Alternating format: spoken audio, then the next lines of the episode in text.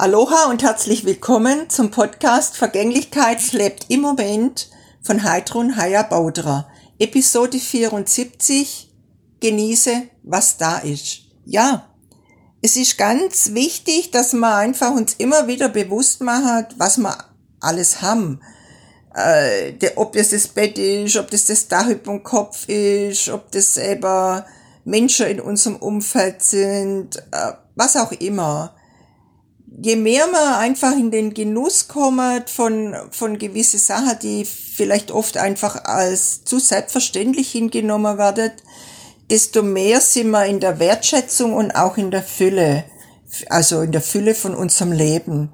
Und das bringt uns in eine höhere Schwingung und zieht automatisch wieder auch mehr Freudiges und mehr Fülle an. So ist mein Impuls heute an dich. Genieße, was da ist. Aloha!